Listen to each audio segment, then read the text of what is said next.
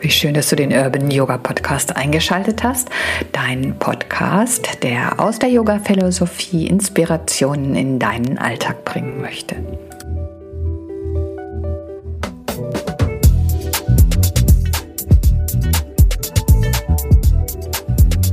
Ja, Angst kennen wir alle. Mal groß, mal klein und je größer, desto kleiner werden wir vielleicht in dieser Bedrohung und würden äh, womöglich ganz gern die Beine in die Hand nehmen und einfach weglaufen oder den Kopf in den Sand stecken und nichts mehr hören und sehen wollen. Woran das liegen könnte, dass die Angst so kraftvoll ist und wie wir lernen können, besser damit umzugehen. Darum äh, geht es wiederum in diesem Podcast. Ich bin Evelyn und finde es ganz toll, dass du eingeschaltet hast.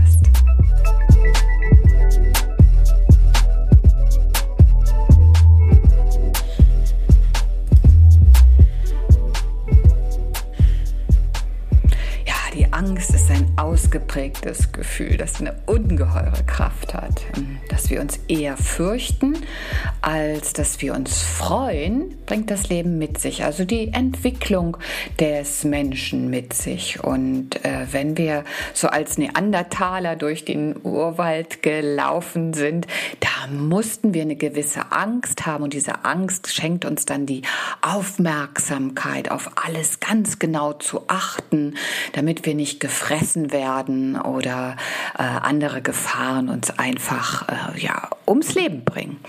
Und ähm, mit diesem Hintergrund können wir uns vielleicht ein wenig besser erklären, dass wir immer eher auf der Hut sind und äh, die Freude manchmal weniger ausgeprägt ist und weniger groß ist als die Angst, die wir spüren können. Also ein Muster, das uns äh, von Anbeginn an äh, begleitet und ausgesprochen wichtig war, um einfach zu überleben. Also Skepsis, Furcht, Schwierigkeiten früh erkennen, damit uns nichts passiert. Das war von großer, großer Wichtigkeit und ist immer noch wichtig. Ne? Dann, wenn wir ähm, so offenen Auges immer wieder in Gefahren äh, hineinrennen, äh, dann kann uns das unter Umständen auch das Leben kosten, wenn wir nicht aufmerksam sind und aufpassen. Ne? Doch ich könnte mir vorstellen, dass wir heute ein wenig mehr Raum haben, um Freude und Dankbarkeit äh, groß werden zu lassen, als damals, als es eben ums blanke Überleben ging und es ja, gefressen oder gefressen werden, äh, sozusagen das Motto, andersrum, fressen oder gefressen werden, so das Motto war. Ne? Und ähm, ja, warum ist Dankbarkeit auch so ein starkes Tool? warum ist es wichtig für uns dankbar zu sein? Ich glaube aus vielerlei Gründen, aber ein ganz wichtiges ist einfach, dass die Dankbarkeit uns ungeheuer nährt, ja, uns äh, auch vielleicht sogar hin und wieder einen demütigen Zustand bringt, in dem uns ganz und gar bewusst ist, wie froh wir sein können, eben genau hier in diesem Augenblick Augenblick auf der Erde zu sein. Ja, bedroht uns nun eine große Gefahr und stellt sich vielleicht auch als nichtig heraus, dann äh, ist es manchmal so, dass diese Dankbarkeit dafür, dass jetzt vielleicht alles gar nicht so schlimm ist, wie wir es uns ausgemalt haben, sich auch nicht sofort einstellt. Ne? Immer noch sind wir sozusagen neandertalmäßig unterwegs und suchen nach irgendwelchen Haken und sind skeptisch und äh, brauchen einfach ein wenig Zeit, um dann wirklich in diese große Dankbarkeit und Freude zu kommen. Mit diesem Hintergrundwissen ist es vielleicht etwas leichter. Also wir wissen, dass wir eben seit Urzeiten gelernt haben, Ängste zu entwickeln und Skepsis und Zweifel, äh, ja, ganz groß auch in unserem Leben mh, hm, als Begleiter an der Seite zu haben. Und wenn wir das wissen, dann sind wir vielleicht nicht ganz so äh, ungeduldig und ganz so äh, grantig mit uns, dass wir nun nicht sofort ausflippen und vor Freude Purzelbäume schlagen. Ich glaube, dass so ein langsamer Prozess erst einmal alles zu verarbeiten und dann Schritt für Schritt eben in diese Dankbarkeit und Freude zu kommen, vielleicht sogar nachhaltiger und äh, nah nahrhafter ist, wenn man so möchte, um dieses ähm, ja, um dieses Fass von Freude und Dankbarkeit vielleicht auch aufzufüllen. Also lassen wir uns ruhig Zeit und äh, verpulvern nicht sofort unsere äh, Ressourcen in Freude und Dankbarkeit, sondern lassen die ganz langsam wachsen, um die auch wirklich ganz fest in uns dann zu verankern. Ja, und das Wunderbare auch an unserer Yoga-Praxis ist, dass wir eben uns dieser Vorgänge, dieser Gefühle, dieser daraus resultierenden Emotionen bewusst werden. Ja, wir, wir stellen fest, dass etwas in uns ist, wie eben zum Beispiel Angst oder Furcht und müssen uns nicht sofort von diesen Gefühlen äh, auf so eine, wie auf so einer Welle davonreißen lassen. Nicht so dieses Gefühl von Boden sofort unter den Füßen weg, sondern wir wir können das mit einer gewissen Distanz beobachten. Und das hilft uns dann einfach auch, einen Mut zu entwickeln, diese Angst anzuschauen, ja, dieser, dieser Angst zu begegnen und eben nicht einfach wegzulaufen und den Kopf in den Sand zu stecken, sondern dieses mutige ins Auge schauen der Angst lässt sie dann häufig auch sofort ein wenig kleiner werden. Und wir werden nicht zum äh, Opfer dieser Angst, sondern wir begegnen ihr. Und wir können dann auch ähm, eine ganz bewusste Entscheidung treffen, um äh, ruhiger zu werden und auch mit einem gewissen Mitgefühl mit uns selber zu sein. Und wenn uns das so gelingt, das in uns selber zu beobachten und auch in Bahnen zu lenken, dann gelingt es uns auf jeden Fall auch deutlich mehr Mitgefühl äh, mit anderen zu entwickeln und da dann gegebenenfalls auch besser unterstützen zu können, um so äh, einfach ganz tolerant und friedvoll eben auch miteinander umzugehen. Also das Leben schickt uns so unglaublich viele Impulse und horchen wir doch, was, was uns das vielleicht für eine Aufgabe stellt. Wie können wir damit umgehen und auch nutzen, um eben äh, aufgrund dieser Erfahrungen stärker zu werden und zu wachsen.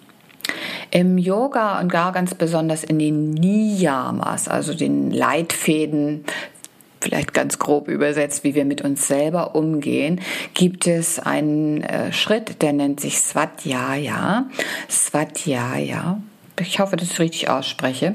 Und das ist die Selbsterforschung ja, die Selbsterforschung.